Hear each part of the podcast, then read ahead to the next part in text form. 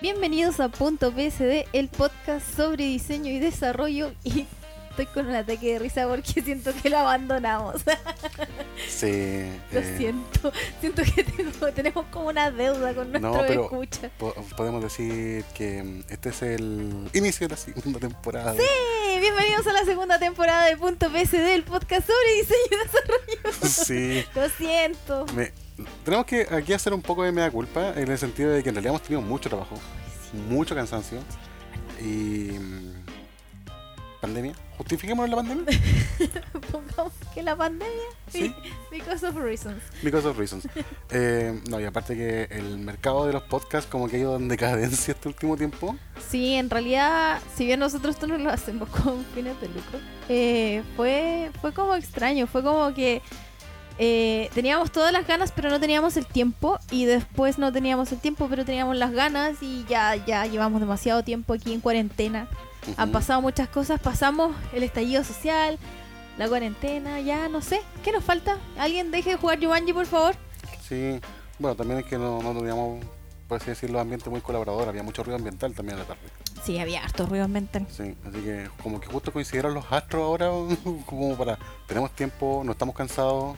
Sí, Sí. es que creo que ya cumplimos una etapa en nuestra vida laboral en que ya, ya como que asumimos el teletrabajo. Sí, Trabajo remoto. trabajo remoto, teletrabajo es como antiguo, así como... Yo no siento tan antigua la, la, la palabra teletrabajo. Como las palabras teletrabajo. Es como. A ver, eh, como. Como que fuese, no sé, de los 90. Lo Sí, siento de- como. de infomercial. Sí, como de informercial, toda la razón. Sí. Sí, como. No la siento como. como de que cuático. Que cuático estaba como. Es que yo creo que la palabra tele no lo, no, no lo asocias a algo como eh, lejos, sino que lo asocias a teléfono rotario, teléfono antiguo. Sí, sí, siento que tele es como de teléfono, como y se me viene a la mente el teléfono el que tenía ahí como en el escritorio, así. Sí, Sí, qué cuático. ni siquiera, ni siquiera el con pantallita, no, el No. con números no. El que se giraba, el con Ese, dial. ese es el rotary. Qué cuático. Sí, yo, yo Ah, lo aprendí hace poco. Feeling old. Sí. Bueno, eh, hoy día eh, capítulo 1 de la temporada 2. Capítulo 1 de la temporada 2. Sí, eh, lamentablemente no pudimos informar así un poco porque en serio, en serio estábamos muy ocupados. Sí. Pero le podemos contar, si es que recién vienen como escuchando nuestro podcast, que bueno, yo soy Medio Veloso, diseñadora gráfica y de experiencia de usuario. Y conmigo tengo a Nicolás. Yo soy programador full stack y soy, eh, hasta el momento todavía soy Scrum Master. Todavía soy Scrum Master. Es que en septiembre se me vence la licencia. Chitini. sí. Ac- actualizable, actualizable, así que voy a, voy a seguir ahí. Sí, y bueno, este podcast está dirigido a todo aquel que quiera aprender un poco acerca de diseño, desarrollo, experiencia, eh, programación, Cultura cultura organizacional. organizacional, Y ahora sobre trabajo remoto. sobre trabajo remoto. Eh, de sí, muchas cosas en mercado. En realidad como em, Es que trabajo con nuevas tecnologías podría ser. sí, la verdad que sí, trabajo con nuevas tecnologías. Y hablando de nuevas tecnologías, en el, en el capítulo anterior, en el capítulo. en el capítulo anterior, en el capítulo anterior, antes de terminar, yo les dije que el próximo episodio iba a ser algo que a mí me encantaba, me apasionaba y los dejé en suspenso. Así como una buena serie, ahí los dejé. El cliffhanger. Cliffhanger. Sí. Pero fue totalmente inintencionado. No tenía. No, no estaba planeado. No, verdad. Para nada, para nada. En realidad, el episodio iba a salir eh, la semana que seguía y ahí quedó. Pero ahora venimos a pagar la deuda. Sí, hay que pagar la deuda. Hay que pagar la deuda. Y así que el día de hoy les traemos en la segunda temporada de Punto PSD la moda de la experiencia de usuario. La moda. La moda. la moda porque parece que fuera moda, parece que en todos lados necesitan experiencia de usuario. Y por un lado es bueno, pero por otro lado, real, No, de- debo decir, como siempre Chile subiéndose tarde, tarde el carro a las modas. súper tarde al carro de la moda en realidad. Pero por un lado bueno, por otro lado no es tan bueno. Todo tiene sus precios contra. Hay un montón de dudas que tengo sobre experiencia de usuario. Lo sé, Sí. lo sé, Nicolás. Sí, y no de- solo tú. Nuestros escuchas probablemente también tienen muchas dudas acerca de qué es la experiencia de usuario. Sí, y de hecho a mí me... Esto debo hacer así como conexión con mis colegas, yo. Especialmente con la gente que está en internet reclamando sobre que los user experience no sirven de nada muchas veces. Sí, en la comunidad de informáticos es como lo que dicen ellos es ley. Así que tengo, a ver, de hecho tengo un punteo aquí, gracias a, gracias a tu ayuda. sí, tengo un punteo aquí que dice, Le estamos hablando las preguntas que tiene que hacer. sí, no. ¿Qué es y dónde nace el UX? Así, desde lo básico así. Mira mi joven, mi joven Padawan. Esto no es algo que viene de hoy, esto no es algo que viene de ayer, esto es algo que viene de hace mucho tiempo. Porque la experiencia es algo que experimentamos todos tiempo. Sean buenas experiencias o sean malas experiencias. Si bien el término como tal, como user experience, está acuñado como hoy en día, en nuestros tiempos, y el user experience designer, que es el diseñador de experiencia de usuario, o sea, está como que suena así como diseñador de experiencia de usuario. O, o sea, o, o sea, o sea, o sea, igual, sí, ¿cachai? O sea, las personas la ven, cuando alguien te dice experiencia de usuario lo ven así como súper simple, pero en realidad esto no es tan simple. De hecho, esto mm, más o menos así como que el término podríamos decirlo así como, no como tal, así como experiencia de usuario, pero sí empezó a tener sus primeras... eh, como acercamiento, por así decirlo, a mediados de la segunda revolución industrial. O sea, esto no estamos hablando como de que fue ayer, o sea, estamos hablando del 1900. Es como una proto experiencia de usuario, Claro, una pre, o sea, una claro, porque igual en, bueno, en ese periodo, en realidad se incorporaron todo lo que eran las máquinas y las herramientas para los productos, valga la redundancia, industriales. Entonces igual eso tenía un uso. El hecho de que las máquinas se construyeran, no sé, uno como que no nacía con como con la expertise para, para manejarlas, ¿cachai? Ojalá te escucharan algunos jefes esa frase. Nunca nadie nace con la expertise para utilizar una máquina. Sí. Ni una, ni una tecnología, ni un programa, Ni un método, ni un método. Uno tiene que aprenderlo. Sí. Y eso son parte de las experiencias. No, y así como- Spoilers, Spoilers. alert. No, y también así como más spoiler. eh, suena paradójico. Que uno aprenda algo no significa que lo sepa.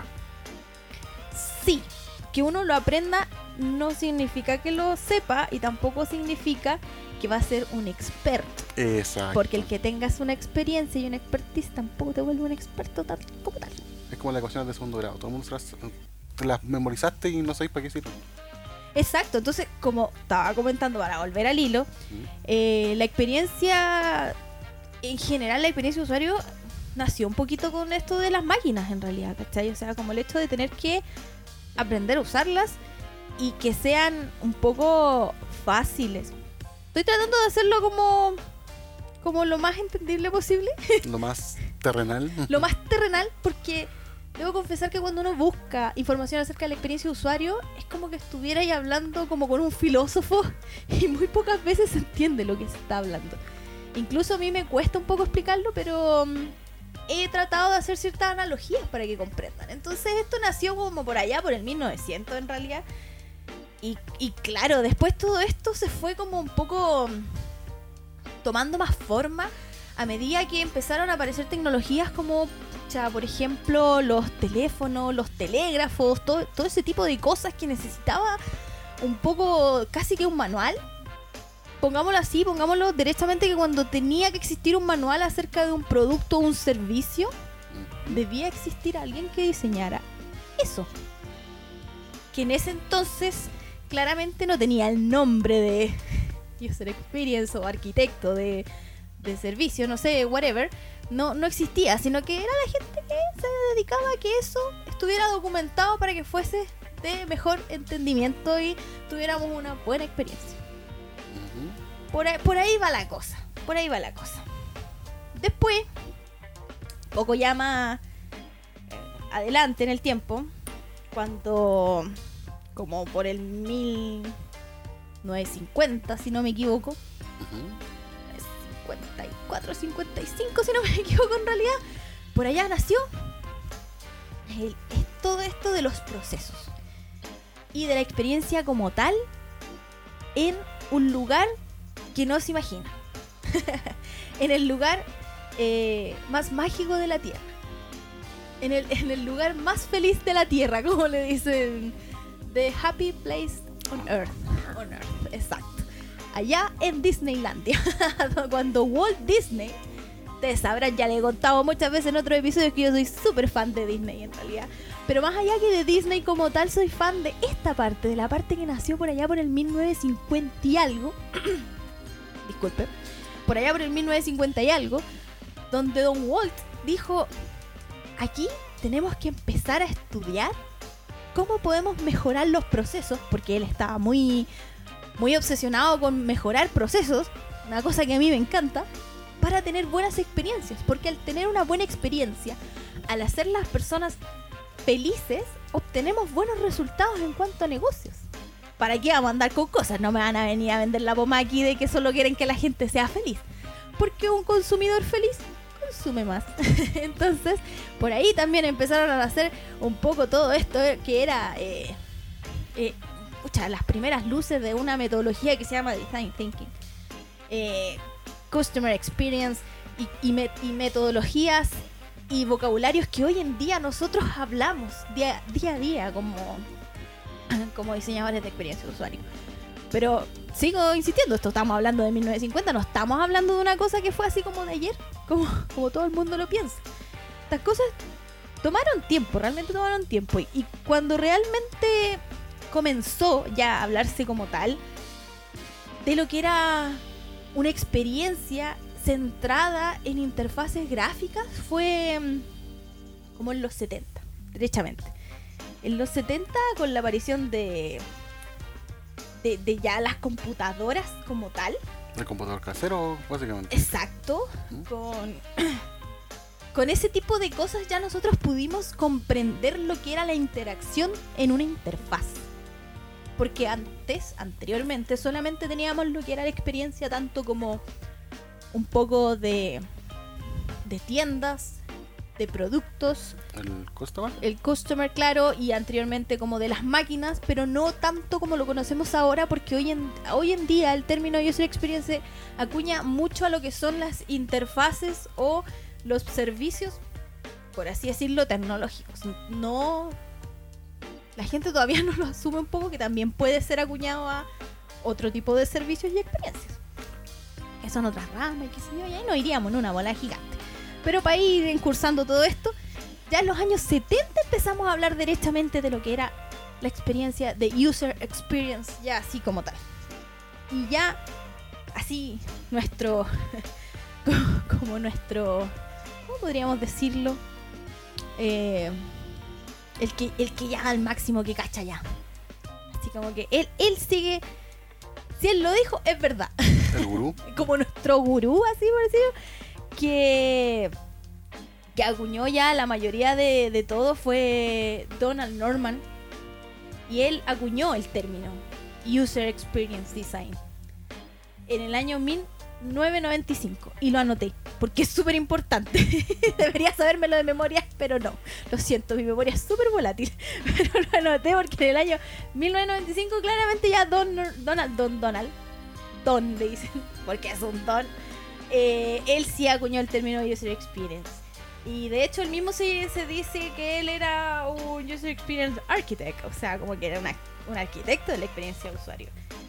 Y curiosamente, él trabajaba para una de las empresas que son como consideradas uno de los referentes de la experiencia, que era Apple. Miren Mira. ustedes, Mitch Mira, usted va a sacar roncha. va a sacar roncha. claro, porque por ahí dicen que la experiencia la diseñó otra persona, mucha en realidad. eh, hay que aprender un poquito de historia. Sí. Y bueno, como les decía, ya en el año 1995 la cosa era como, como tal. Imagínense. De hecho, eh, aquí, no, no sé si acaso mi intervención te ayude mucho. Eh, yo me acuerdo que esto de la experiencia de las interfaces computacionales, ni siquiera Apple las desarrolló, fue Xerox. Sí, ahí justamente con Xerox fue cuando empezó todo. Sí, y eso después Apple le copió a Xerox el servicio y todo. Y yo creo que este tipo un día estaba así tranquilamente, eh, eh, como son los años 70, probablemente ya estaba marihuaneándose algo así.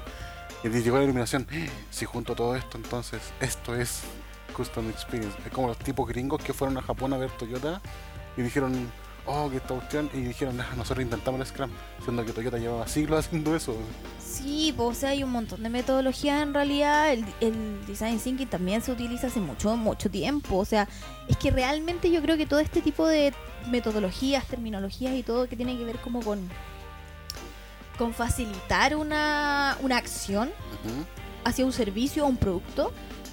Yo creo que surge desde, como te decía al comienzo, desde que comenzaron las máquinas, ¿cachai? O sea, claramente en ese entonces no tenían como un concepto tan global como lo tenemos hoy en día para poder decir que todo lo- todos estamos pensando lo mismo y todos estamos hablando de lo mismo. Entonces a esto le vamos a poner un término, ¿cachai? Ujú. Sino que antiguamente las cosas se sabían porque alguien escribió un libro, porque alguien tuvo una charla, porque alguien conversó con otra persona y se fue como pasando el dato.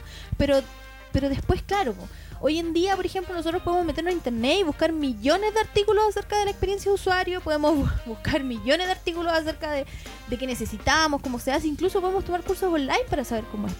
Pero antiguamente no, entonces yo creo que todo esto inclusive viene de mucho más atrás y probablemente no hay no hay como Un registro. un registro to- de todo esto, ¿cachai? Capaz que hasta, no sé, se me ocurre que los japoneses tienen también sus sistemas que son súper antiguos. Que, sé que me acordé de ese documental que estábamos viendo una vez sobre el- los samuráis.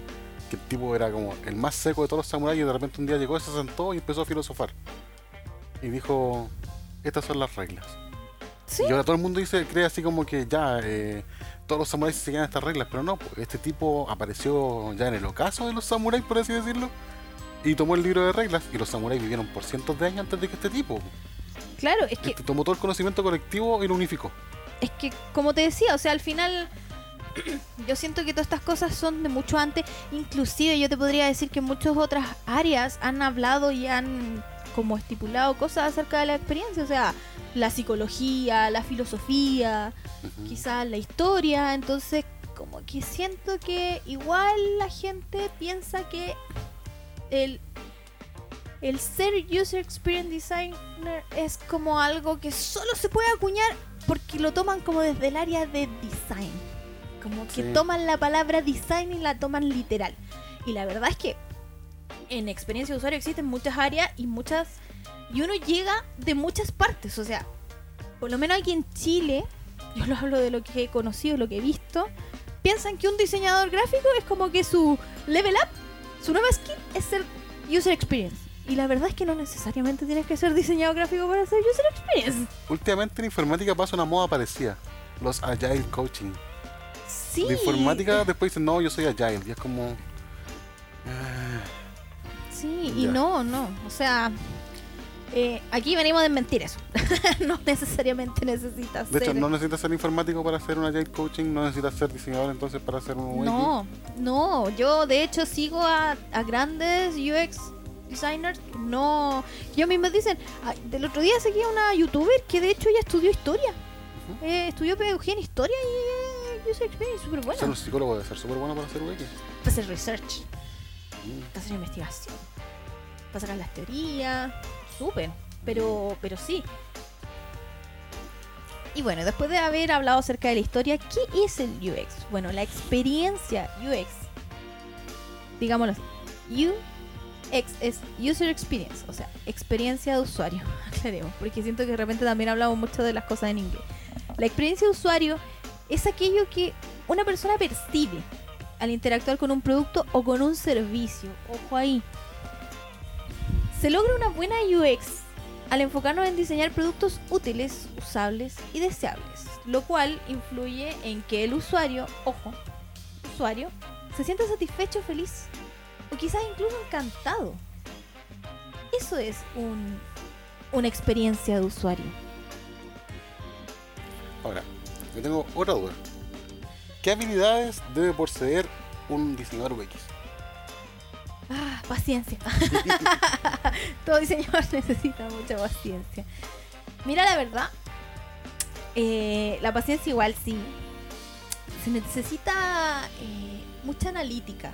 Porque la gente ve al diseñador de experiencia de usuario un poco como. como que eh, está todo el día sentado haciendo prototipos y en realidad uno tiene mucho que, que pensar, tiene mucho que analizar tiene mucho que cuestionarse. Yo creo que en ese sentido uno tiene que conectarse con su niño interior y sentirse súper curioso y preguntarse todo por qué, para qué y en qué momento. Eh, las habilidades blandas son súper importantes para un user experience porque en realidad tienes que interactuar con los usuarios y escucharlos para poder eh, resolver sus dudas. Un user experience, más que resolver problemas, es un buscador de respuestas. y la verdad yo siempre he hecho esta analogía, pero siento que los user experience designers son un poco como los detectives. Cuando te pasan una escena del crimen y tienes que empezar a buscar pistas, dilucidar, conversar con los testigos, hasta poder llegar a dar con eh, la solución o la respuesta a ese caso, ¿cachai? O sea, tienes que ser súper analítico, tienes que mm, eh, ser súper objetivo en realidad, porque muchas veces te vas a cuestionar y te van a cuestionar lo que estás haciendo. De hecho, creo que debería ser bueno eso que te cuestionen. Claro, es muy bueno que te cuestionen. Es, es algo. es una carrera, yo la encuentro súper bonita. En realidad, a mí me encanta. Yo, como les dije eh, en el cierre del episodio es algo que a mí me apasiona. Porque personalmente soy una persona que le encanta hacer preguntas. y de repente tengo que un poco ponerme un freno porque no sé, creo que yo nunca dejé la etapa del porqué cuando, cuando era pequeña. Y eso en esta carrera realmente es súper bueno. Pero asimismo también te topas con gente que no le gusta que tú preguntes tanto.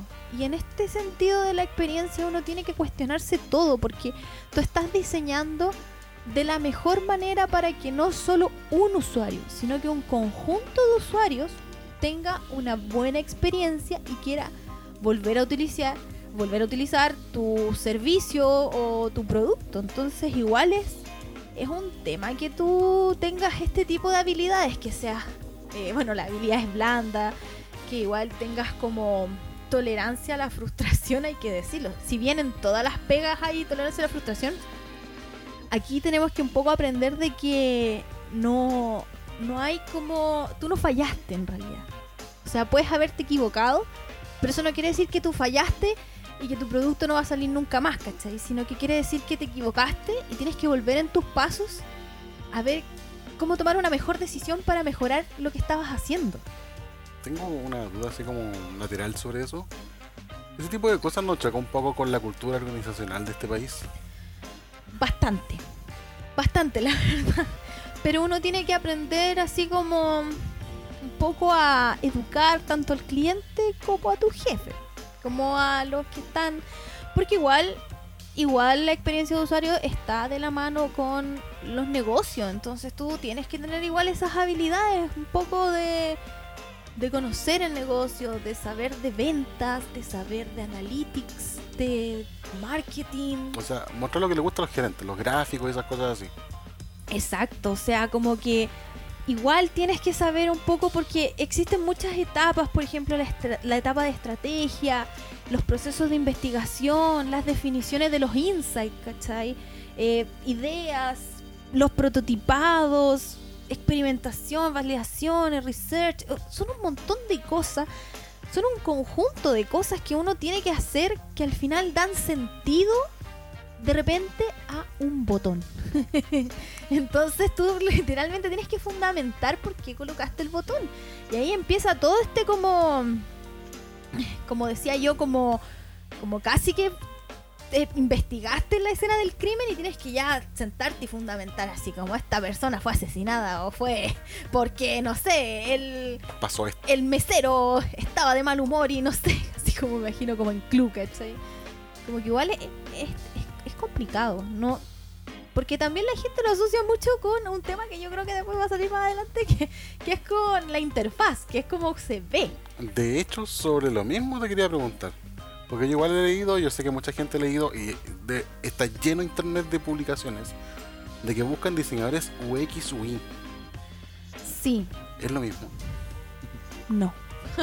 Le voy a decir al tío, no. Son dos personas distintas pero pueden convivir como la fuerza dentro de una misma persona. Ah, o sea, yo puedo ser diseñadora UX, UI, pero no son lo mismo UX UI. O sea, yo, por ejemplo, soy eh, UX, pero no UI. A pesar de que soy diseñadora gráfica, me gusta y me enfoco más en el UX que en el UI. Es como pasa con los informáticos cuando te piden un full stack de Bobs. Es como ya eh, el hombre orquesta. Claro, sí, un, poco eso, porque el UX es la experiencia de usuario y el UI es la interfaz de usuario. Los UI se dedican a que los diseños tengan una coherencia. Por ejemplo, que todos los botones tengan las mismas dimensiones y el mismo diseño eh, dentro de un- una familia, por así decirlo. Los UX nos dedicamos más a investigar por qué el usuario prefiere utilizar ese botón y no otro. Nosotros utilizamos los recursos que nos dan muchas veces los UI y no los creamos nosotros desde cero. Los UI sí crean botones desde cero. Crean un- librerías completas, iconografía, tipografía, determinan muchas cosas. Nosotros también podemos hacerlo. Pero ahí está cuando uno ya es UX UI. Porque yo puedo ser UX y no tener idea de teoría del color, así que no, no necesito hacer botones. Porque Pero yo, sí necesitáis ver un flujo. pero sí necesito ver un flujo. Pero sí necesito tener la coherencia de que todos los botones se vean iguales y sean armoniosos al diseño que estoy haciendo para que el usuario tenga una mejor experiencia. Entonces, no, no es lo mismo. no, no es lo mismo.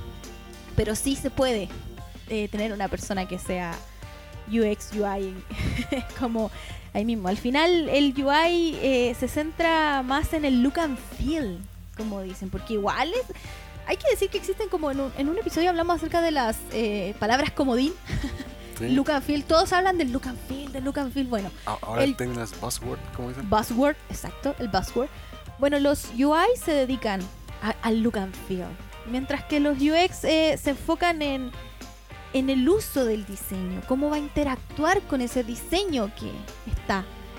Entonces igual es como, es como que hay que tener la diferencia, o sea, como que igual el UI se enfoca en el atractivo del diseño, mientras los UX se dedican a resolver problemas por así decirlo, el UI es eh, de la parte bonita, que se vea bonito. Vamos, es súper burdo para que entiendan.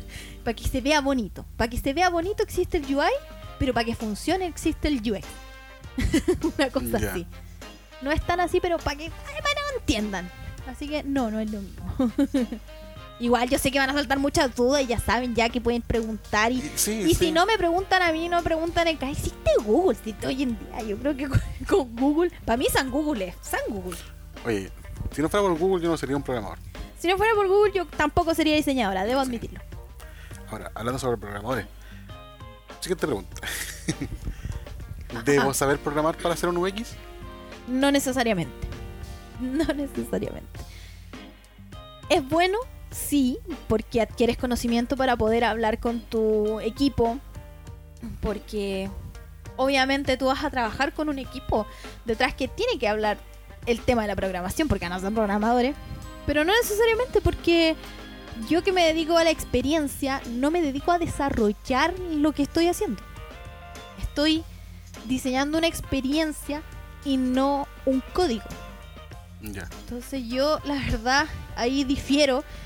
Probablemente muchos van a decir, ah, pero ¿cómo? Porque yo no quiero ser orquesta, yo no quiero ser la persona que diseña la página web, hace los botones, hace todo y más encima la programa. y después No. la vende. Y después la vende. Y hace el branding y el marketing. No.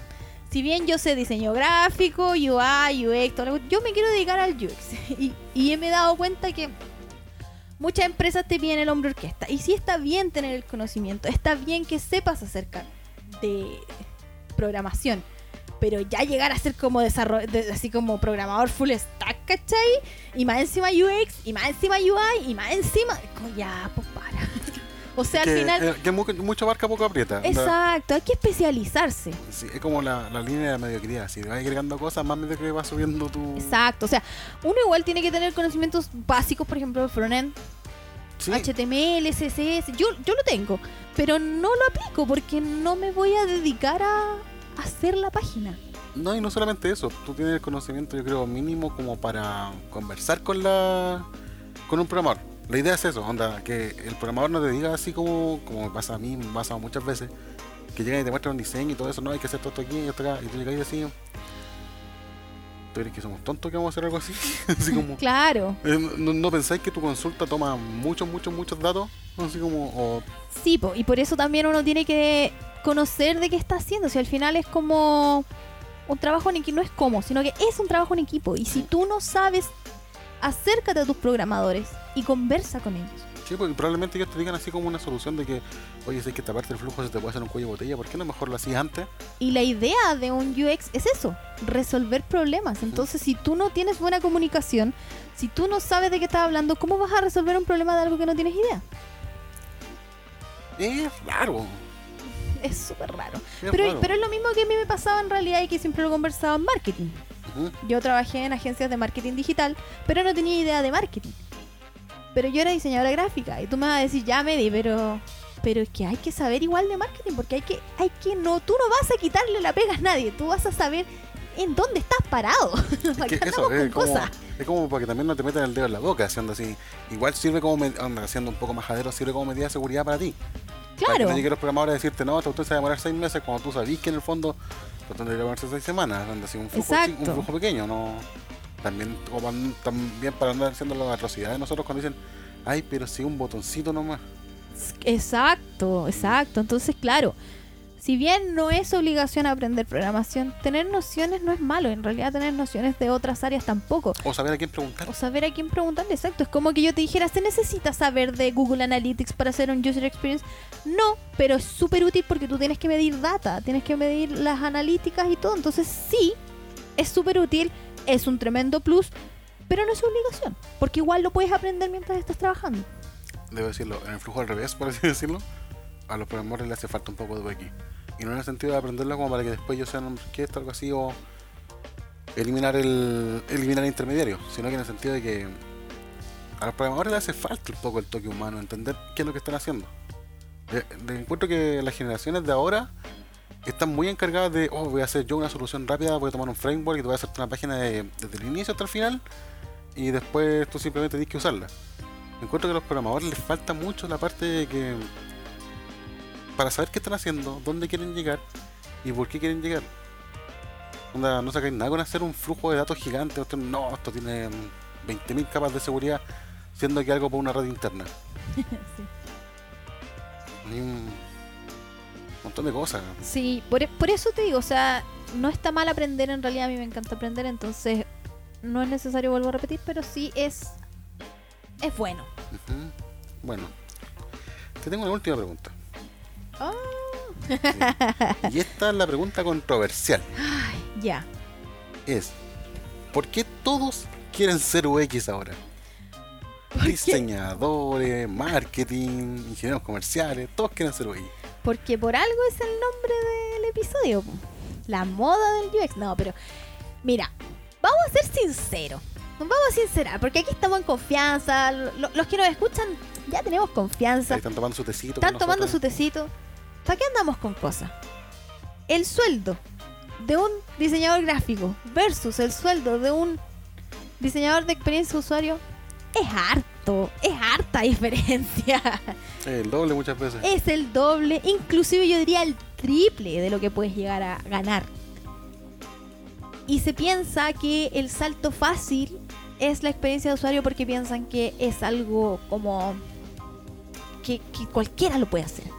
Como así, cualquiera puede aprender a, a agarrar cosas en el programa y ponerlas. Sí. Y aquí una vez más voy a utilizar la frase que, que utilizó Gusto cuando yo les dije acerca de los diseñadores. Cualquiera puede cocinar, pero no cualquiera puede encantar con su cocina. Exacto. Ojo ahí. Eh, yo encuentro que. Hemos visto otras atrocidades de gente que se hace llamar UX. Hemos visto mucha gente que tiene muy pocas habilidades blandas que se llama diseñador UX, Pero están ahí todavía. pero están ahí todavía. Y es simplemente porque ellos llegaron diciendo esto es. eh, aquí está la platita. Sí. Sí, aquí tengo pega para.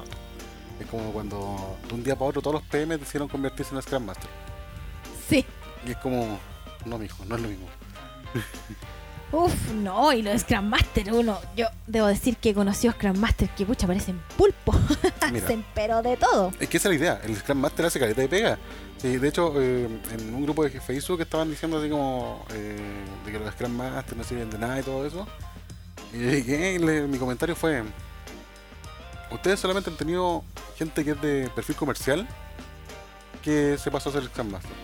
Y yo creo que también les pasa a ustedes con, con UX, donde han tenido mucha gente que tiene, no sé, perfil comercial que quiere ser UX, o perfil diseño así como, no sé, esta gente que no tiene mucha habilidad blanda Mira. para hacer UX. Sí, ¿para qué vamos a andar con cosas? Si ya los diseñadores gráficos tienen un problema con el feedback, imagínate cuando pasan a ser diseñadores de experiencia de usuario donde el feedback es constante. Es todo el día. Todo el día, todo el tiempo. O sea, Es- que yo, me imagino, la pega del UX es estar todo el día recibiendo balazos para que. probando chaleco antibala. Imagínate que uno tiene que entrar a buscar la data y ver comentarios, empezar a ver comentarios como esta aplicación es la más, eh, la, pe- la peor de todas las que he visto, es una aberración, así como que, no sé, imagínense cualquier estupidez que, que se le puede ocurrir a alguien Y lo sentís que va hacia ti. y lo sentís que va hacia ti. porque tú, porque ¿para qué andamos con cosas? Uno igual se siente como parte del proyecto, uno se siente como que fuera de uno. ¿Es lo que Pero pasa? en realidad, pero, pero más allá de eso, eh, uno tiene que tomar eso. O sea, al principio uno se siente así como súper atacado en realidad, pero uno tiene que entender de que no es hacia ti, no es hacia tu diseño, es a un proceso que está mal diseñado. De hecho, yo creo que también separar un poco lo que es la mentalidad artista versus la mentalidad productiva. Es que aquí no hay artistas, entonces derechamente, si alguien viene con un ego gigante, se va a topar con una muralla gigante también. Porque de verdad aquí muchas veces tú también tienes que ponerte casi que entre la espada y la pared, entre lo que el usuario quiere y lo que comercial necesita. Entonces, No y lo otro, y lo que el sistema puede. y lo que el sistema puede, exacto. Porque esto es un conjunto de cosas, entonces están los tres pilares, que es el pilar del usuario, el pilar comercial y el pilar de factibilidad. Entonces, tenéis que empezar a, a- oh, ahí a tirar un tira y afloja. Y si no, ¿para qué no? Si no te resulta en diseño, ¿tú crees que te va a resultar en esto que experiencia? Porque la gente lo ve así como, ay, si lo único que tienen que hacer son pantallitas. Amigo, no. El por qué tienen que llegar a esas pantallitas. El por qué llegué a esa pantalla, por qué llegué a ese punto, por qué llegué a ese botón, por qué llegamos a esa directriz que vamos a utilizar. O sea, Yo creo que pasa, yo creo que pasas así como el 40% del tiempo leyendo, leyendo, leyendo, leyendo. eso es otra cosa. Si no te gusta leer, estamos mal, porque aquí todo el tiempo estamos leyendo. Y otra cosa, muy importante, que yo me di cuenta eh, en el camino, en mi camino, yo igual llevo harto tiempo, si bien no llevo tanto tiempo ejerciendo como diseñador experiencia usuario, llevo harto tiempo averiguando e investigando acerca del tema. Poniéndote al día. poniéndome al día, porque realmente es eso, ponerse al día, porque lo que hoy es eh, como, por así decirlo, ley, mañana puede que esté totalmente refutado. O sea, hace un par de años estaba muy de moda y, era la última panacea, así como ya lo máximo, el sprint design. De hecho, ese mismo ejemplo te iba a dar. Cuando los tipos de Sprint Design dijeron Design Thinking está muerto. Sí, cuando el Jake Knapp inventó el sprint design y dijo que el design thinking ya pff, murió porque Sí. era algo del pasado y qué sé yo. Y cuando fuimos a charla, yo toqué con el gusto amargo fuimos, todo claro, fuimos a una charla y todo, y resulta que hoy en día ellos mismos están diciendo, oh, wow, wow, calm down. Como que el, el design thinking no era malo. No, sabéis que en verdad sí funciona. Es que en verdad sí. Y design sprint lo podemos tomar para ciertas cosas, pero no para todo. Así que vamos a decir que ahora no es tan malo y que podemos utilizarlas ambas. Sí. Sí, pero no, ¿cachai? entonces, Ay. entonces igual, como, como les decía, igual es un tema de que no existen, no existen metodologías que van a ser para siempre. Y de hecho el design thinking tiene muchas etapas en las cuales tú las puedes tomar eh, hacia adelante, hacia atrás, iterar. Esa palabra la van a escuchar todo el tiempo, sí, En informática también. así. todo el tiempo, la iteración, la iteración, la iteración. Van a utilizar, van a escuchar iteración, insights, eh, los stakeholders. que, eh, ¿Qué más van a escuchar? Bueno, un montón, en El realidad. product owner. El product owner, De hecho, sí. Product owner yo creo que tanto en informática como en diseño debe ser el ser más querido y odiado al mismo tiempo. Y mire, y si no te gusta hablar, como yo, por ejemplo, que aunque no lo crean, soy una persona eh, bastante introvertida, tienes que aprender a sacarte eso cuando entras a trabajar. O sea, como que tu introvertido tenés que dejarlo afuera. Sí. Porque con quien más hablas, eres con el product owner. Yo hablo todo el día con mis product owner. Ay, Y de repente no es solo un product owner. Ojo, porque si tienes más de un producto en el que estás trabajando, vas a tener más de un product owner. Así que igual es como yo creo que también la carga es exponencial en ese sentido. No es sumatoria, Sí. es como multiplicada. Sí, entonces igual es complicado el hecho de que de que vengan a decir como que hoy que popular este este esta nueva carrera por así decirla que de nueva no tiene nada en realidad eh, para Chile parece que es nueva Es como el, el dulce nuevo. y de hecho que en Chile existe harta gente que lleva tiempo en el en el área Que existen harto- hartos lugares donde también eh, han estado, por así decirlo, bajo el radar. Pero yo creo que, como decíamos delante, la cultura empresarial aquí en Chile es súper cerrada y súper estricta. Es como, ya, cuando sale una tecnología nueva, un, banco, una empresa de seguro o una empresa con, con edificio con su nombre, tarda 10 años en recién considerarla. sí y generalmente son empresas que llegan de afuera que ponen este tipo de metodologías porque como que O gerencias que o llegan de gerencias que llegan de afuera que, que en realidad se dieron cuenta que esto siempre ha funcionado y no entienden por qué aquí en Chile no, ¿cachai? Pero, ¿para qué vamos a andar? ¿Por, por qué está, por qué todos quieren ser el señor X? Porque deja lucas, pero en realidad no se dan cuenta. Igual, yo creo que es lo mismo que pasa con programación, yo siempre lo he visto. Ser programador deja muchas lucas, pero yo dedos para el piano no tengo. O sea, amigos, yo veo a Nicolás de repente que se mete a la Matrix y yo no entiendo nada. Pero sí le pregunto porque necesito tener conocimiento de eso. Pero ahora sí, como que yo me voy a poner a programar. Olvídalo. O De sea, hecho, de no. hecho, hay- de hecho, aquí hay una experiencia que es súper importante. A mí me costó un kilo que me entrara UX. Es verdad. ¿ya? Para mí UX era una cuestión tonta, y lo debo decir. Para mí era tonto el UX. Ah, pero si el botón funciona. Ah, si esta cuestión se hace. Ah, si, ¿para qué vamos a mandar ese botón? Ah, que el usuario haga clic aquí nomás. Y es como... No, no. Y tampoco estamos diciendo, su- eh, subestimando a las personas diciendo que las personas son tontas. No. Pero Es el tú no estás en la mente de ellos. Es que es el punto. Uno supone. Y Sí. lo peor que puede hacer un diseñador UX es suponer bajo sus eh, como sus vivencias. Uno no puede suponer sobre lo que uno sabe, simplemente uno tiene que preguntarle al usuario. Sí, no, y aparte que no sé si acaso pasa también con los UX, pero los programadores pasa mucho de que un programador se casa con lo que hace. En el sentido de que lo que él hizo es perfecto, lo que él hizo es mío, esta cuestión, y si tú no sabías usarlo, tú eres tonto. Ah, no, pues en UX no. en UX hay que probar las Por cosas. eso, por eso también encuentro que es necesario que, no, por ejemplo, a mí me costó eso, me costó entenderlo, me costó tomarlo, y gran parte de, yo creo que del freno que tuve en mi desarrollo como desarrollador fue el hecho de no comprender y no abrazar un poco lo que era el diseño y el UX para sacar mis productos. Aunque mis productos y mis servicios que yo estoy haciendo no tuvieran interfaz, tenían un flujo. Y eso te necesitaba UX. Muy importante. Hoy en día es muy importante y, y muchas empresas lo necesitan, pero claro, hay, no, no sé si en realidad existan tantos profesionales como que comprendan. Yo creo que de repente la oferta y la demanda es más eh, que existen muchos profesionales, pero quizás no tan capacitados, probablemente. Por eso existen los headhunters. Yo creo que por eso existen los headhunters, Sí. exacto.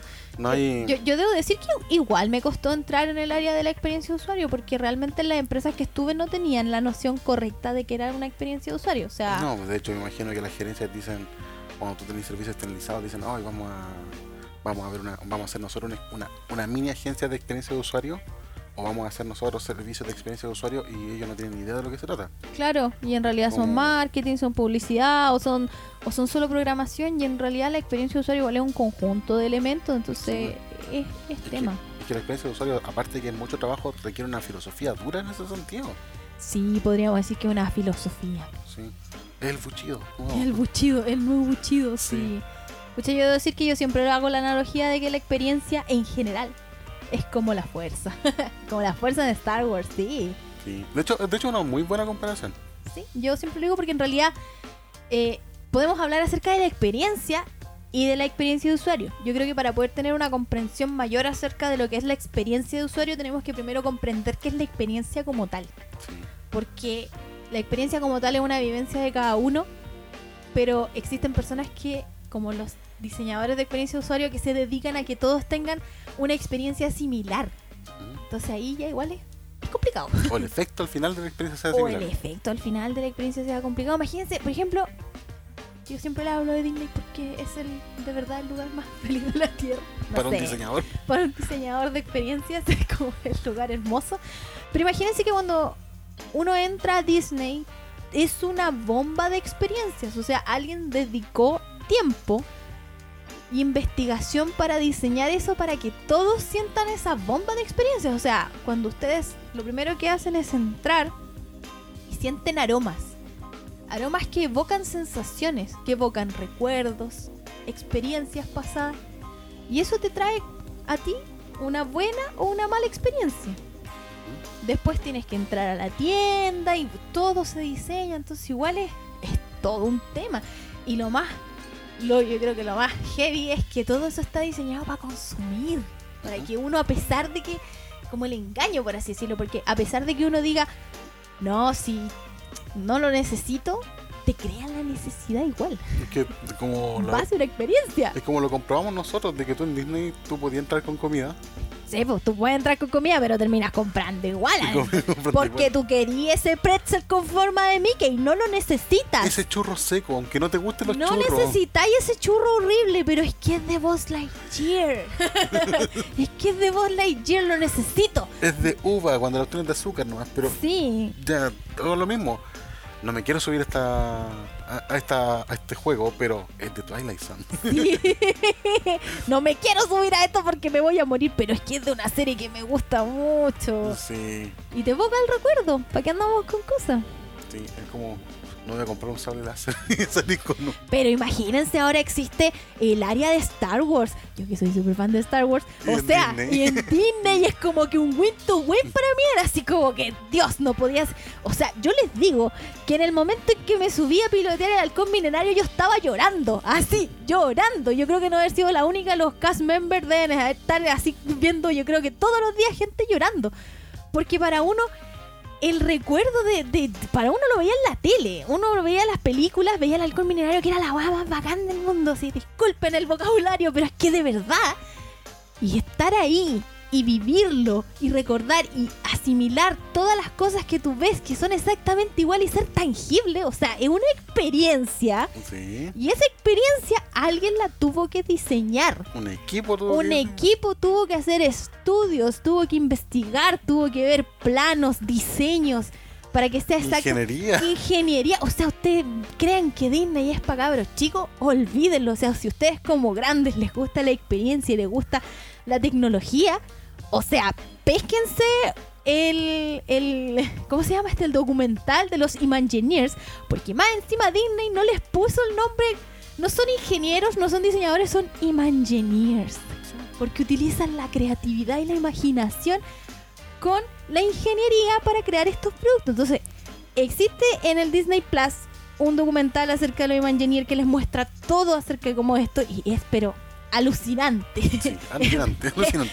De hecho, alucinante. de hecho, nosotros nos comimos ese documental en, en- en Literal. dos días. Sí, porque ahí no, no puedes vivir de mejor manera la experiencia, como ellos crean la experiencia. Es pero bueno, y te cuenta toda la historia en realidad. Sí, pues, creo que Disney tiene hasta su propia metodología de diseño, si no me equivoco. Sí, po. Y metodología de experiencia. Y metodología de experiencia, po, el sistema Disney, así la experiencia Disney, el Es curso. como, es como la- el, el Lego Serious Play para también desarrollo de equipo. Sí, no, sí, para todo. Entonces, de verdad la experiencia no no no se la ni Disney ni la experiencia se la tomen así tan como como Superficialmente. superficialmente. O y, sea, y en ese sentido, eh, igual tiene como una relación en el sentido de plata. Disney es caro, la experiencia, por así decirlo, eh, paga bien, pero eso no significa que sea para todos en ese sentido. Porque hay gente que no está preparada, por ejemplo, para ir a tomar una experiencia tan sensorial como Disney. sí, igual es heavy. Es heavy, es heavy. De hecho, eh, hay momentos que uno puede tener hasta blackout dentro de la misma, no montaña rusa, sino que, por ejemplo, paseando por algunas partes. Puede pasar así como experiencia real, que te guste tanto Star Wars, que después no te acuerdes de un momento en el que estabas en la parte del parque, porque fue demasiado chocante. Sí. Porque igual, ¿para qué vamos a andar con cosas? Para mí fue, fue chocante el estar en, en- enfrente del alcohol milenario. Y vuelvo a insistir porque era algo que probablemente no lo habría ni siquiera imaginado, así como ya, como va a existir el alcohol milenario. O sea, es una nave espacial, ¿cachai? que está ahí, que es como un camión, ¿cachai? No sé. Y con chubaca, menos que hoy. Y después, años después, entrar y ver tú que hay así como Dios En ese día te abraza Chewbacca, saca un sable láser y anda en el con y, y Kylo Ren te discrimina porque no eres Jedi. Hermoso, Sí. hermoso. O sea, no, o sea, de, de verdad, es. Ahí te das cuenta que, pucha, vale la pena y no hay que subestimarlo en realidad. Porque, y lo peor de todo es que no tienes para dónde mirar. Me refiero al hecho de que tú miras para todos lados y todo te deslumbra. Así como. Hasta el tacho de basura está diseñado di- para que tenga una experiencia, para que Es sea que- acorde. Así como ya, para, para la gente hater de Disney, es como lo que pasa con el Central Park. Que el Central Park fue, fue planeado y el Central Park es del año, de la casi de la época victoriana. Sí, pues el Central Park no, es- no es- no nació nuevo. así. No nació así, no, No. no, nos dijeron vamos a hacer una ciudad alrededor de este parque. Todo lo contrario, vamos a hacer este parque dentro de esta ciudad. Exacto. Así que eh, el Central Park, que como leíamos el otro día en un documental también de Netflix, que no tenía nada que ver con el Central Park, el tipo decía que fue diseñado tan, tan, tan perfectamente que todas partes tú puedes tomar una foto y va a quedar como una postal. Sí, en Disney pasa lo mismo. Sí. Para donde tú te tomes una foto, hasta al lado de los basureros. Ahora se le podría llamar que lo que pasó en el Central Park fue una, una experiencia de usuario. Porque para empezar, no es un, no estás consumiendo servicio. Pero, digo, no estás pagando por el servicio. Pero, sí igual lo estás es- consumiendo. Pero sí estás consumiendo, exacto. Sí. Así que es. Oye, este episodio no es promocionado por Disney. Realmente no. Ojalá sería hermoso, pero no. Ni por la comunidad de turismo de, Ni por de la Nueva comunidad de turismo de Nueva York. Pero es que en realidad la experiencia la puedes vivir en todas partes. De hecho, existe también eh, sistemas de customer experience para medir ciertas cosas y hablan acerca de restaurantes. Y las experiencias están en todos lados. Todos Mira, los días vivimos experiencias. Mira, debo decirlo. Acá en Chile, una persona que la tacharon de loco inclusive, que él quería convertir a Chile en Europa. que era Benjamín Vicuña Maquena. Que él fue el que hizo un montón de cosas. Fue el que le pidió al tipo de la Torre Eiffel que hiciera su estación central. Que hicieron la estación Mapocho. Que hicieron eh, la forma en la cual se creó la Plaza Baquedano y un montón de cosas que fueron planeadas por él. Él llegó y dijo, vamos a hacer este tipo de cosas, vamos a gastar este montón de plata en hacer todo este tipo de cosas para que la gente venga a ver Chile como tal. Y esto estamos hablando del año 1800. Quería crear experiencia al pobre. Sí, y Jordán del loco. del loco. Sí, pero bueno, eh, este, este episodio ha sido acerca de la experiencia. El, el podcast también es una experiencia, el que ustedes quieran escuchar, el que se sientan cercanos, el que les gusten los temas que, que El que nos envíen preguntas. El que nos envíen envíenos preguntas. De hecho, Sí, todo es de- una de- experiencia. debo decir, aquí, aquí estoy poniendo mi, estoy poniendo mi, bra- mi brazo en mi cintura en tono de desaprobación, diciendo, nosotros desaparecimos, pero ustedes también desaparecieron de nosotros. Sí.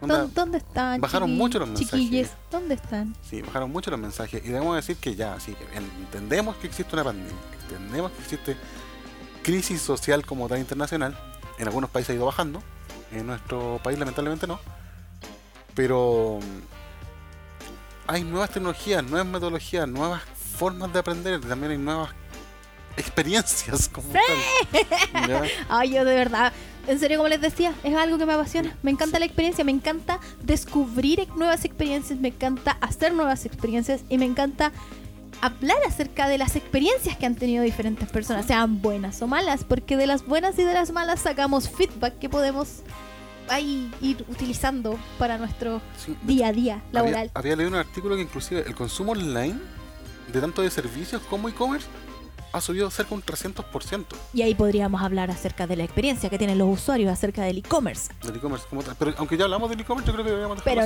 pero no hemos hablado acerca de la experiencia de usuario.